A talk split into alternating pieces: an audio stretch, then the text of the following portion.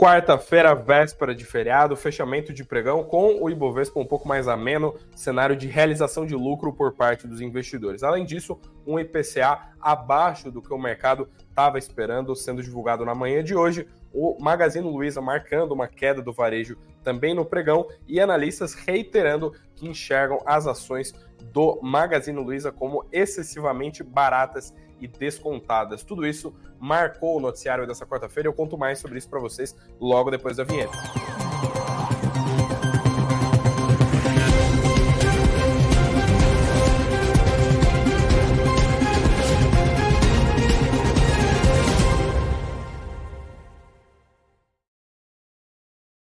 Olá, olá, boa noite para todos vocês que estão acompanhando a live nesses primeiros minutos, para todo mundo que está chegando aí. Boa noite a todos. Eu sou Eduardo Vargas, repórter aqui da casa e venho trazer as principais novidades do mercado, mercado financeiro que afetam aí a economia local. Boa noite aqui para Cristina, para Rosa, para Nancy, para todo mundo, para Edson, para todo mundo que está entrando nesses primeiros minutos de live. Boa noite para vocês. Como eu falei, hoje o dia foi um pouco mais ameno, um pouco mais tranquilo. A gente não viu movimentações muito drásticas no Ibovespa. As movers, né, aquelas ações que têm a, a maior relevância na carteira do índice, não necessariamente tiveram grandes mudanças, mas hoje o dia foi marcado pela realização de lucros da Petrobras. A gente viu um Ibovespa que variou positivamente, ou seja, a gente viu aqui um Ibovespa que subiu 0,27% aos 117.050 pontos, ou seja, vimos o Ibovespa que subiu ali no intradia dessa dessa quarta-feira, véspera de feriado.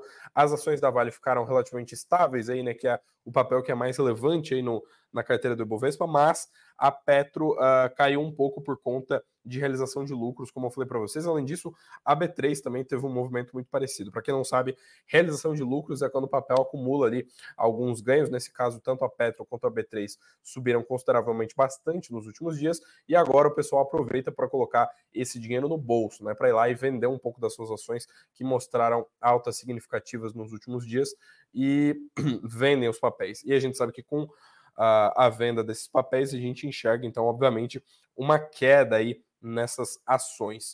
Uh, além disso, lá fora também as coisas contribuíram ali para o Ibovespa fechar em alta, porque lá em Nova York, tanto o Dow Jones quanto o S&P fecharam em alta. O Dow Jones subiu 0,2%, o S&P 0,4% e a Nasdaq, que é aquele índice uh, que tem, costuma ter mais empresas de tecnologia, subiu 0,7%. Além disso, na Europa, as coisas ficaram meio sem sinal único, mas a Alemanha que é a principal economia, lá na Bolsa de Frankfurt também subiu 0,2%, Milão e Paris também subiram, com isso o Eurostock subiu aí 0,15% no intradia dessa quarta-feira. Uh, no mercado de commodities, a gente também viu uh, algumas movimentações, o petróleo caiu bastante hoje, caiu 2,5% uh, para um patamar de 85 dólares. Lembrando que lá no começo da semana, na segunda-feira, a gente viu o mercado digerir as últimas notícias sobre a guerra de Israel. Né? Primeiro, foi o primeiro pregão que os mercados estavam uh, reagindo ao que tinha rolado no final de semana, já que todo esse conflito ele começou durante o sábado, né? começou na manhã de sábado. Então a gente viu um petróleo subir uh, ah, 5% no intradia de segunda-feira. Estou falando do petróleo Brent. Ontem a gente viu ele subir um pouquinho e hoje ele caiu, ele corrigiu um pouco para baixo. No caso do minério de ferro, que estava também caindo, uh, caiu muito ali, tanto segunda quanto terça-feira, hoje uh, novamente ele mostrou um movimento de queda, então uh, caiu 1,04% a um patamar de 113 dólares. E o dólar também, mesma coisa, caiu, caiu a patamar de R$ 5,05, caiu, mas hoje ele caiu pouco, né? Caiu uh, de 0,12%, então a gente vê aqui um, um dólar que não teve grandes oscilações do intradia. E aqui indo para o mapa dos ativos, como eu sempre mostro para vocês, como eu bem falei, a gente viu a, uma queda considerável até na Petrobras, que caiu ali 1,6% no intradia. No caso da Vale, a gente viu as ações meio paradas ali, subindo somente 0,2%. O setor de bancos também reagiu positivamente hoje, apesar de que a gente não teve variações muito expressivas. A B3, como eu comentei, teve um movimento semelhante à da Petro aí de realização de lucros. Ambev também subiu, mas fora isso a gente não viu grandes variações nas movers. Agora, olhando justamente uh, tanto para a ponta positiva quanto negativa do índice, a gente viu que o IRB foi a maior queda do intradia, caiu mais de 5%, e além disso, uh, a PETS e o grupo Soma também caíram ali uh, 3,2% e 3,8% figurando aí dentre as, as maiores retrações do intradia. E as aéreas estão sempre presentes aqui, né? As aéreas estão sempre ou na ponta negativa ou na ponta positiva. A gente vê hoje elas se saindo bem, né? Porque Gol subiu 4,2% e Azul, por sua vez, subiu 3,2%. E além disso, o Alpargatas também subiu aí 3,2%, porque no pregão de ontem a gente, inclusive, viu a, Petro, a Alpargatas cai bastante e a gente sabe que o mercado tende a corrigir quando a gente vê uma oscilação muito abrupta, muito intensa em um só dia. Foi justamente isso que aconteceu depois de a Alpargatas ter caído para caramba na véspera. Hoje ela conseguiu subir um pouco, aí subiu um pouco mais de 3%. As maiores baixas vocês veem aqui embaixo, que é Irbe Magalu, Pão de Açúcar, Grupo Soma e Redditor aí, as maiores uh, quedas do Ibovespa durante o pregão dessa quarta-feira, véspera de feriado, dia 11 de outubro. E pois bem, por falar em, em mercado agitado, né, por falar em, em, fechamento de pregão, hoje a gente teve um, a gente teve queda do varejo, né, como vocês estão vendo, a Magalu caiu, a Casas Bahia também chegou a cair durante o pregão, mas fechou no 0 a 0, fechou estável. Uh, a gente viu que não foi suficiente o que rolou na manhã de hoje para conseguir aliviar as coisas para o varejo.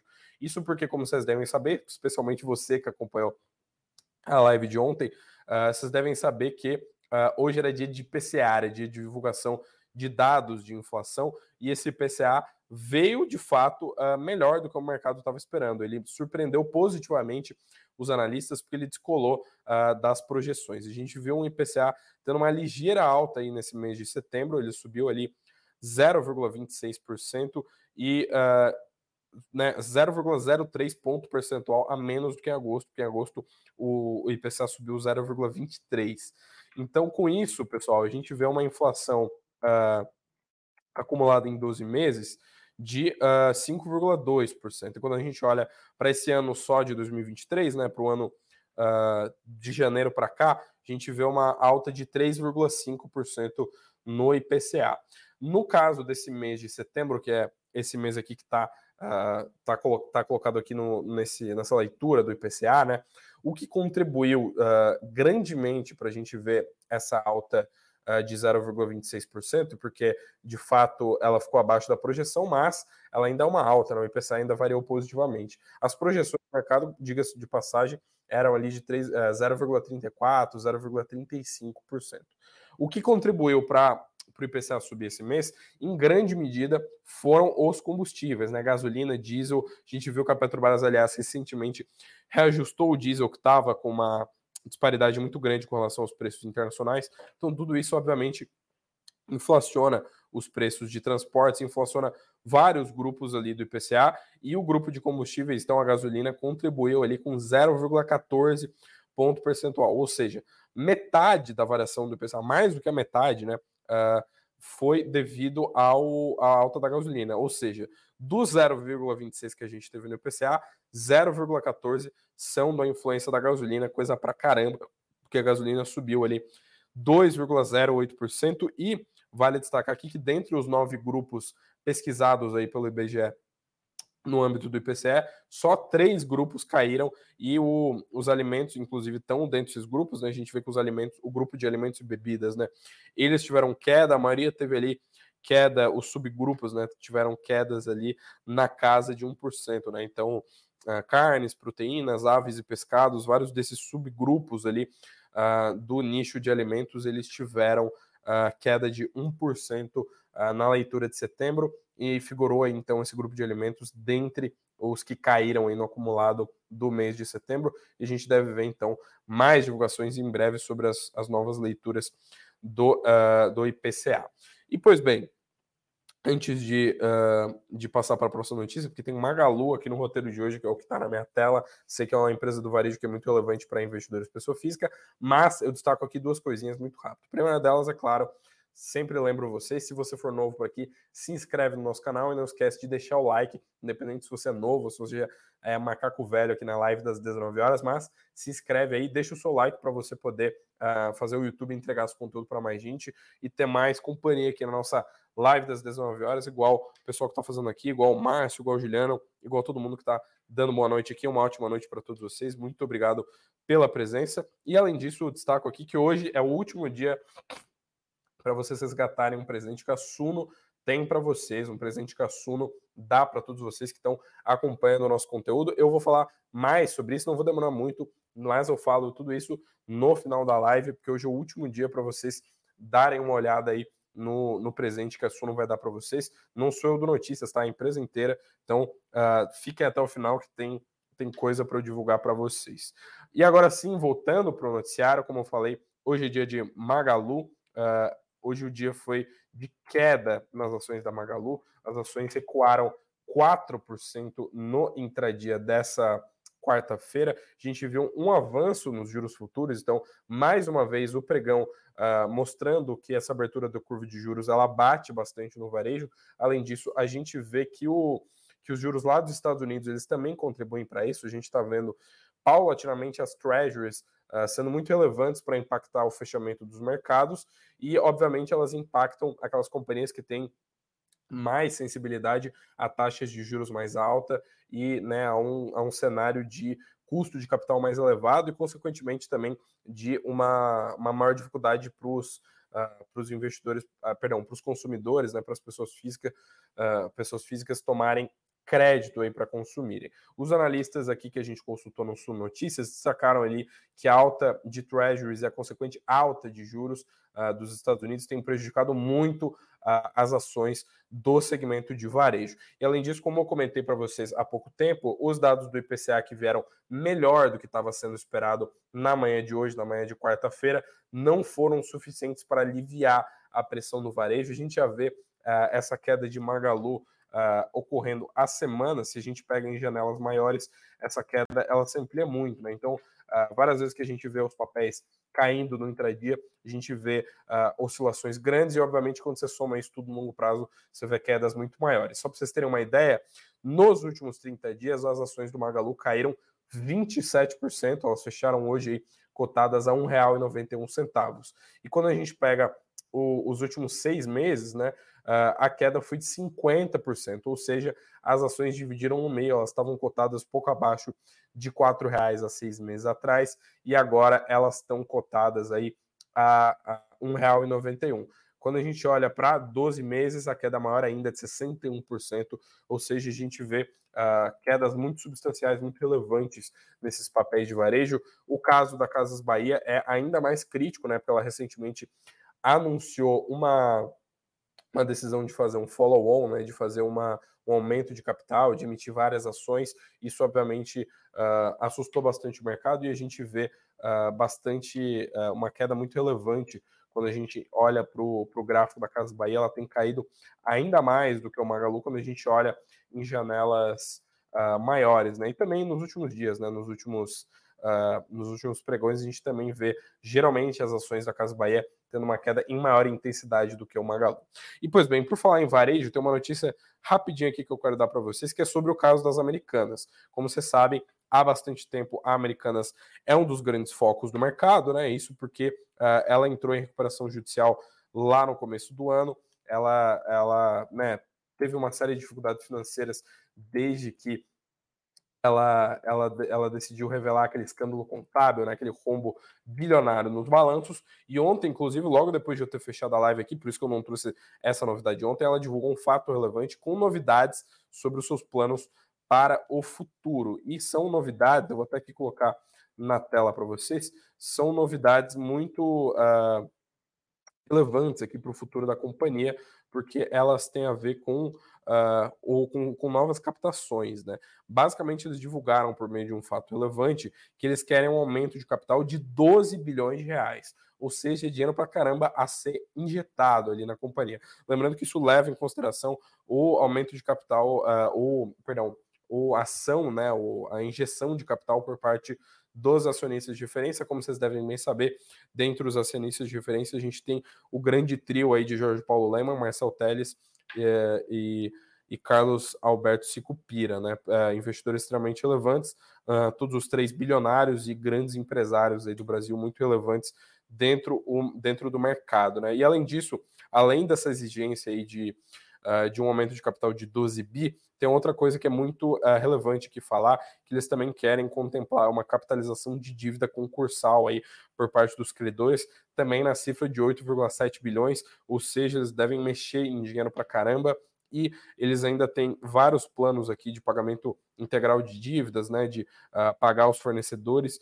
e de conseguir uh, se virar nos 30 mesmo, né, para fazer a administração do caixa e uh, realizar novos movimentos que consigam dar um pouco mais de fôlego para a companhia. Até essa matéria aqui no Sul Notícias, se você for acionista da Americanas, eu recomendo que você passe aqui para dar uma olhada. Diga-se de passagem, o mercado reagiu relativamente bem, porque as ações da Americanas subiram no pregão de hoje, é, elas subiram no uh, durante o intradia aí dessa, dessa quarta-feira, elas subiram 6,25%, lembrando que elas estão cotadas aí a 85 centavos, né? Já são penny stocks, já são ação que estão na casa dos centavos.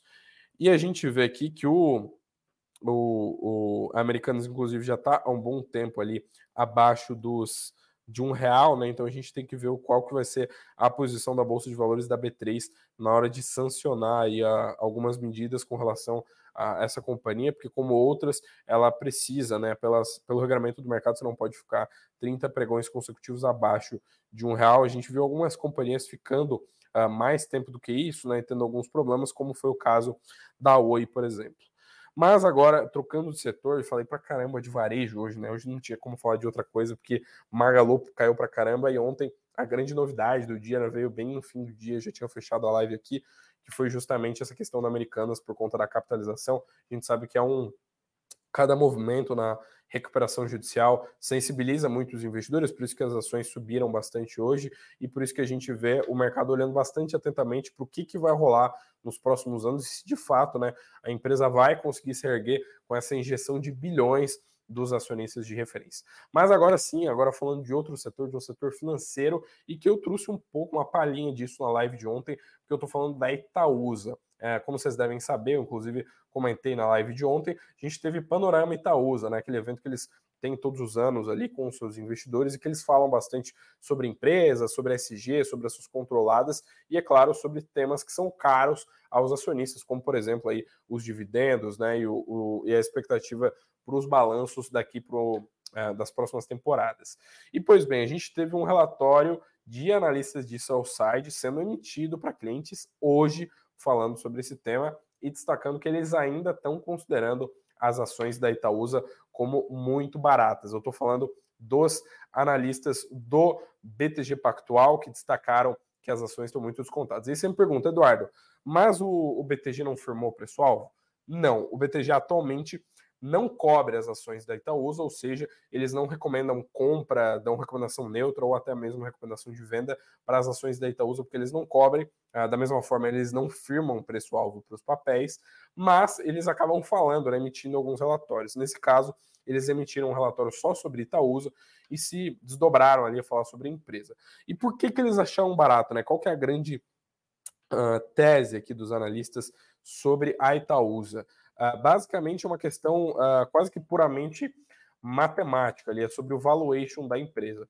Eles consideram que, com o preço de fechamento que a gente viu recentemente, uh, a gente vê que o, o, valuation da Itaúsa, eu vou até pegar os números aqui para vocês, o fechamento da, da Itaúsa mostra um, uh, um valuation dela que fica abaixo das participações dela. Basicamente, se, se a gente pegar o último preço de fechamento da empresa, é, fazer uma regra de três né, com o preço das ações, o valor de mercado da Itaúsa seria de 88 bilhões. Só que se a gente pegar o valuation da XP e do Itaú Unibanco, que são dois ativos relevantes dentro do portfólio da holding, e somar esses dois valuations, também baseado no preço de fechamento aí das ações em bolsa, o valuation dos dois somados é de 102 bilhões. Então não faz sentido a gente ver uh, uma holding tendo participação em várias empresas e valendo menos do que as empresas que ela tem. E isso, sem, é, isso principalmente, né, levando em consideração que a Itaúsa tem várias outras empresas, inclusive está focando muito mais uh, fora desse setor aí da Itaú, da XP, que, são, que é o setor financeiro. Né? Uh, isso implicaria, né, esse valuation atual, ele implica um valuation negativo de 14 bilhões para as outras companhias da carteira, digamos assim, do Itaúsa, né? Que são a EGEA, a Copa Energia, NTS e CCR. E além disso, tem, um, tem a cereja do bolo aí, que tanto a Copa quanto a EGEA estão sendo registradas a valor contábil. E os analistas consideram que esse não é, uh, não seria o valor justo aí para as empresas, ou seja, uh, eles ainda consideram que as ações podem se elevar se o mercado de fato corrigir para cima e enxergar valor nisso. Além disso, os analistas também, no seu relatório, destacaram ali, reiteraram as últimas declarações do CEO, né? O Alfredo Setúbal falou para caramba lá durante o evento do Panorama Itaúsa, e ele falou, obviamente, sobre dividendos. Ele destacou o seguinte uh, ponto, né? Que eles estão em vale, que a Itaúsa atualmente não paga o patamar de dividendos que ela gostaria de pagar. A gente viu, inclusive, isso na live de ontem, porque eu estava lá presente cobrindo o evento e o Setúbal falou, tocou bastante nesse ponto, né? E falou que eles devem reduzir a dívida da Itaúsa. No momento, eles estão consolidando o portfólio, focando bastante em investir nas suas empresas, mas ele destacou que quando eles conseguirem reduzir a dívida, eles vão pagar mais dividendos. Lembrando que atualmente são 5 bilhões dívida líquida da Itaúsa, não é uma dívida preocupante, porque majoritariamente é uma dívida atrelada a debentures, e a gente sabe que o mercado tem mais confiança nisso do que, por exemplo, se fosse uma dívida bancária ou uma dívida de outro teor. E, além disso, uh, quando a gente olha para as agências de classificação de risco, a gente tem uma classificação AAA, com uma classificação uh, extremamente boa aí, uh, pro, né, das principais agências de risco aí, da S&P, da Moody's e da Fitch, sobre a dívida da Itaúsa, mostrando que os analistas acham que a empresa tem plenas condições de quitar essa dívida. Mas Vale lembrar que eles pagam um bilhão ao ano em juros por conta dessa dívida, então eles têm uma pressa muito grande para reduzir essa dívida e essa alavancagem e conseguir não só pagar dividendos, mas é claro, dar aquela limpada no balanço.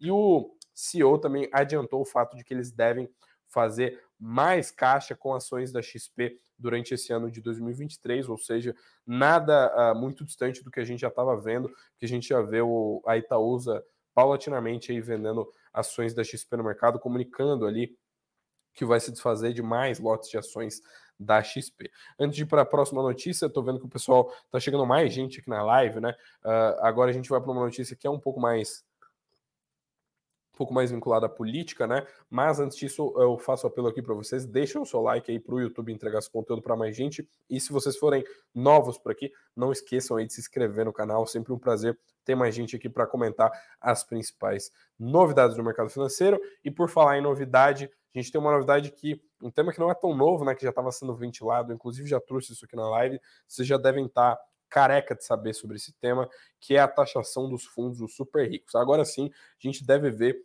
um Congresso de fato votando esse tema. A expectativa é de que até a quarta-feira que vem, ou seja, nos próximos sete dias, a gente veja o Congresso se debruçar sobre esse tema.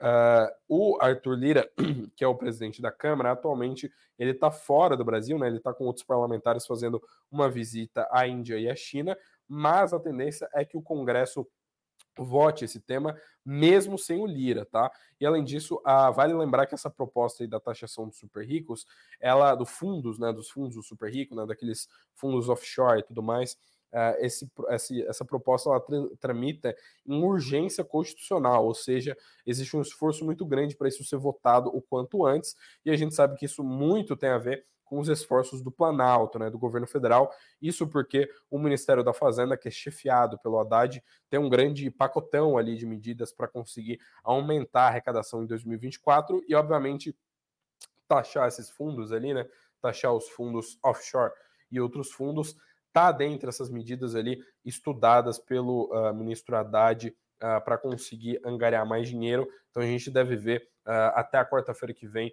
decisões aí dos parlamentares sobre os fundos dos super ricos.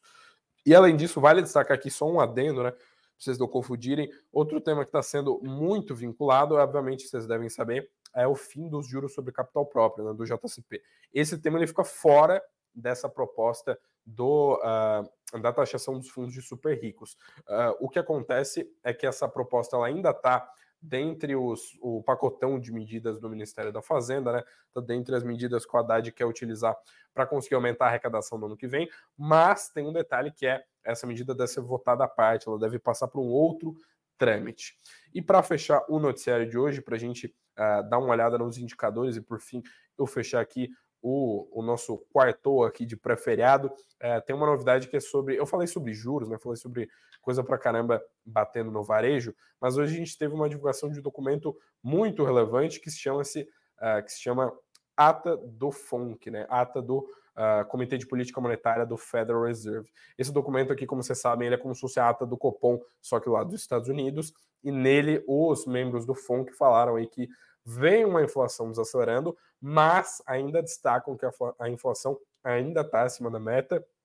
Eles, inclusive, falaram ali que tem riscos de alta da inflação, risco de a inflação retomar, aí voltar a subir de novo, e que eles querem enxergar mais desaceleração em outros núcleos para conseguir de fato realizar um movimento de juros um pouco diferente. E além disso, uh, eu venho falando aqui nas lives que quando a gente vê alguns indicadores bons para a economia americana, né, então uh, um payroll que descolou positivamente do que o consenso de mercado estava estimando, uh, um PIB que veio maior do que o esperado, isso às vezes acaba tendo uma, eh, uma repercussão negativa no mercado, né? Isso porque, como vocês sabem, o, uh, isso mostra que a economia americana ainda está aquecida e, obviamente, se a economia americana não entrou em recessão, ainda tem folga para o Fed subir juros, o que pode aí sim uh, azedar os mercados, provocar quedas relevantes nas bolsas, principalmente em Nova York, mas a gente sabe que isso impacta os mercados globais. E foi justamente isso que o FONC colocou ali nessa ata, falou que os últimos payroll,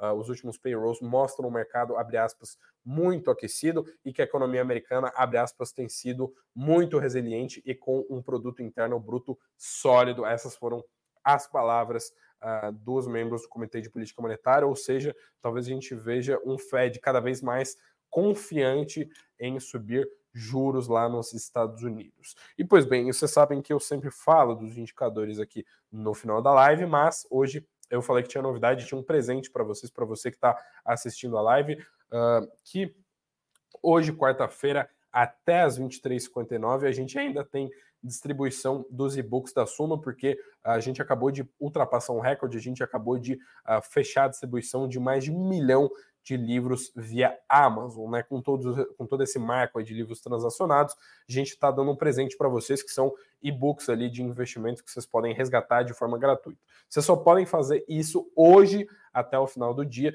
Lembrando que a gente está distribuindo os nossos três principais best-sellers, tem livro para todo mundo, tem os 101 perguntas e respostas para investidores iniciantes, né? A gente sabe que esse livro aqui ele é um pouco mais destinado para você que está começando no mercado, mas obviamente não é um livro dispensável se você já conhece o meio. A gente tem o Guia Suno de Dividendos, que é para aquele investidor que busca é, renda passiva, né? Para você que compra ações procurando dividendos ou até mesmo compra fundos imobiliários. Então aqui tem tudo que você precisa saber para você conseguir mais dividendos na sua carteira. E por último, a gente tem os expoentes do Value Investing, que é uma coisa um pouco mais filosófica, um pouco mais densa para você que já é um investidor que tem um pouco mais tempo de mercado. Logo que eu fechar a live, eu vou deixar aqui uh, em dois minutinhos, eu deixo aqui o link na descrição para vocês darem uma olhada nesses livros. Lembrando, como eu falei, é gratuito para vocês resgatarem e só tem até hoje às 23h59.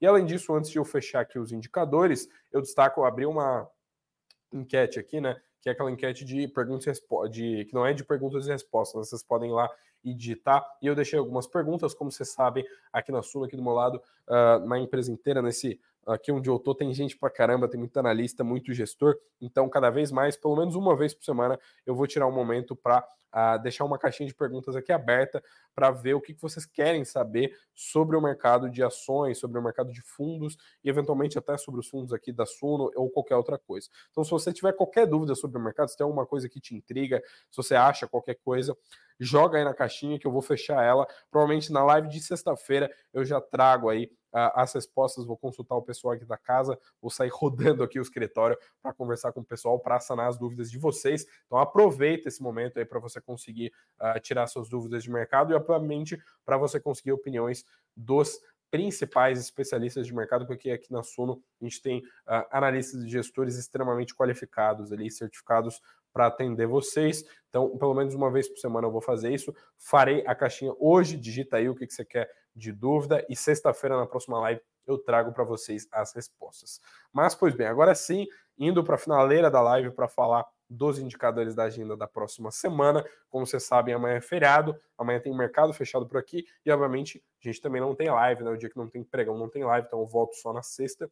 e hoje a gente teve uma agenda um pouco mais poupuda, fora o que eu falei aqui na live, né, ata do Fed ah, perdão, até do FONC, né? E o IPCA não teve muita coisa, não teve muitos indicadores, mas amanhã, apesar de o mercado ficar fechado por aqui, a gente tem alguns indicadores globais e amanhã tem alguns que podem mexer bastante com o mercado, justamente lá nos Estados Unidos, que é a maior economia global. Primeiramente, a gente começa o dia lá na madrugada, 3 horas da manhã, tem PIB do Reino Unido para ser divulgado, como economia relevante lá na Europa. 8 horas da manhã temos relatórios da OPEP, lembrando que o petróleo está oscilando para caramba nessa semana, então com tudo isso, a gente deve ver uh, novas decisões aí por parte da OPEP. Talvez o petróleo Brent reaja com uh, oscilações, dependendo do que vier nesse relatório. E a gente tem dados de inflação dos Estados Unidos, né, como se fosse o IPCA deles, lá eles chamam de CPIs. Esses dados vão ser divulgados às 9h30 da manhã, 9h30 da manhã, e talvez a gente veja uh, o mercado reagir. Lembrando que o Fed está nesse movimento de alta de juros, né, então dependendo como essa coisa vir, os pregões podem uh, ter bastante movimentação durante a quinta-feira, que é feriado por aqui. Além disso, tem pedidos iniciais por seguro-desemprego ali, 9 e meia também é um dado dos Estados Unidos, e lá na finaleira do dia, 10 e meia da noite, às 22h30, tem a divulgação dos dados de inflação da China. Lembrando que esse dado vai ter muita gente no mercado olhando para ele, porque a China teve deflação aí numa das suas últimas leituras aí do seu CPI, e se eu não me engano, é, é, foi a primeira inflação desde 2019, a primeira deflação, aliás, desde 2019, e tudo isso, né, junto com vários outros indicadores, estavam deixando o mercado um pouco receoso ali sobre como é que estava a economia chinesa e se ela ia de fato reagir muito bem, se ela ia de fato né, conseguir crescer aí no longo prazo. Inclusive, parte disso é, é o motivo do, é, pelo qual o minério de ferro estava caindo bastante nos últimos meses. Agora ele voltou a subir com alguns pacotes de estímulos. Mas, pois bem, com um pouco mais de 31 minutos de live aí, uh, eu encerro aí o noticiário dessa quarta-feira, dia 11 de outubro. Muito obrigado a todos vocês que ficaram desde o começo aqui. Lembro todos vocês, é claro, de deixar o seu like para o YouTube entregar esse conteúdo para mais gente. E se você for novo por aqui, se inscreve por aqui. Como eu falei, tem livro de graça sobre investimentos para você resgatar. Vou deixar o link aqui na descrição logo que eu fechar a live. Então é isso. Muito obrigado a todos vocês. Um bom descanso aí, um ótimo feriado de 12 de outubro para todos vocês. E eu vejo vocês de volta aí na próxima, uh, na próxima sexta-feira, aí, quando a gente vai ter a nossa live das 19 horas. Eu espero vocês por lá. Um muito obrigado a todos vocês que ficaram até aqui. Uma boa noite e tchau, tchau.